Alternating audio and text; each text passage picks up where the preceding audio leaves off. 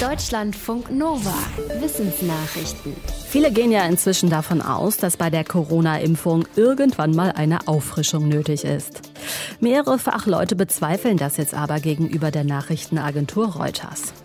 Laut der Chef-Impfexpertin bei der WHO liegen dazu noch gar keine Daten vor. Der ehemalige Leiter der US-Gesundheitsbehörde CDC, Tom Frieden, meint, dass es keinerlei Belege gibt, dass man sich ähnlich wie gegen Grippe jedes Jahr neu gegen Covid-19 impfen lassen muss. Genau das hatten mehrere Impfstoffhersteller angekündigt.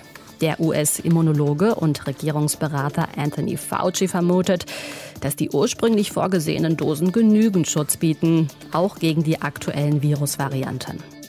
Einige der Expertinnen und Experten sagten im Interview mit Reuters, es sei ein Problem, dass die Pharmaunternehmen die Erwartungen der Öffentlichkeit festlegen und nicht unabhängige Gesundheitsfachleute.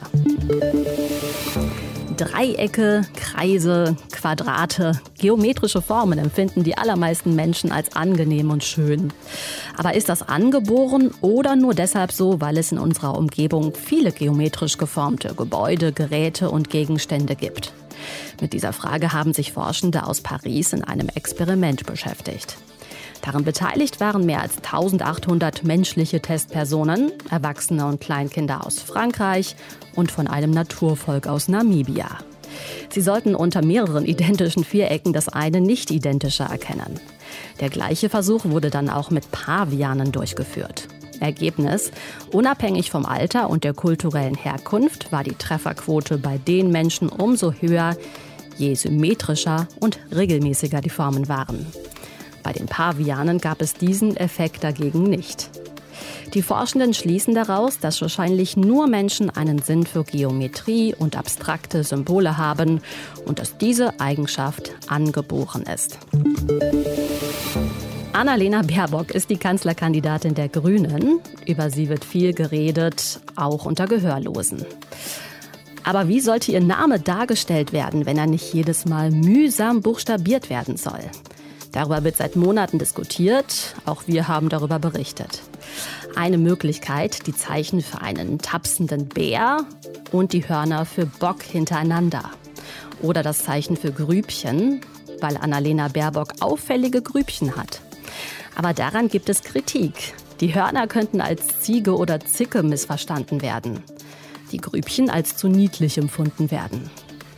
Eine Gruppe um die Aktivistin und Grünen-Mitglied Julia Probst hat deswegen jetzt einen neuen Vorschlag vorgestellt, eine springende Handbewegung am Ohr, weil sie mal Trampolinspringerin war und das Springen erinnert auch an einen Bock. Außerdem trägt sie oft markante Ohrringe, deshalb die Geste am Ohr. Ob sich das durchsetzen wird, werden die mehr als 80.000 Gehörlosen in Deutschland entscheiden.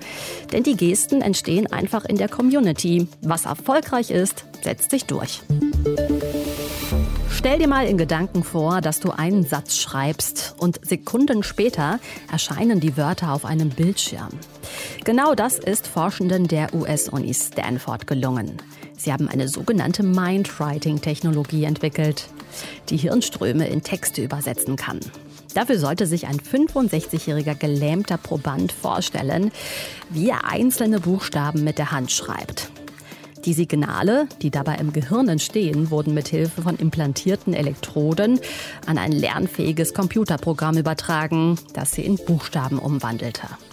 Der Proband war seit einer Rückenmarksverletzung vor einigen Jahren vom Kopf abwärts gelähmt und konnte nicht mehr sprechen.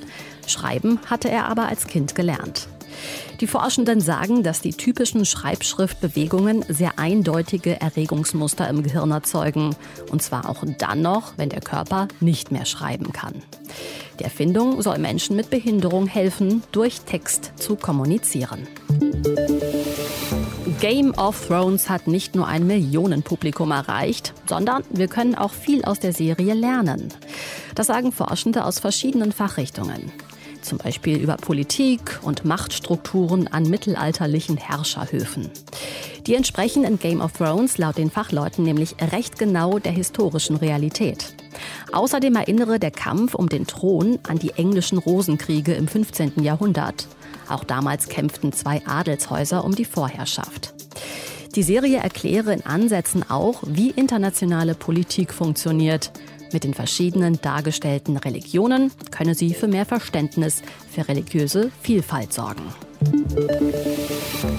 In Mexiko ist mehr als 70 Millionen Jahre nach seinem Tod ein Dinosaurier entdeckt worden. Forschende sagen, dass es eine noch unbekannte Art ist.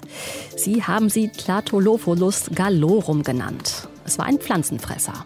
Interessanterweise wurde der Schwanz des Dinos schon Jahre zuvor gefunden, der weitgehend erhaltene Kopf und weitere versteinerte Knochen dann deutlich später.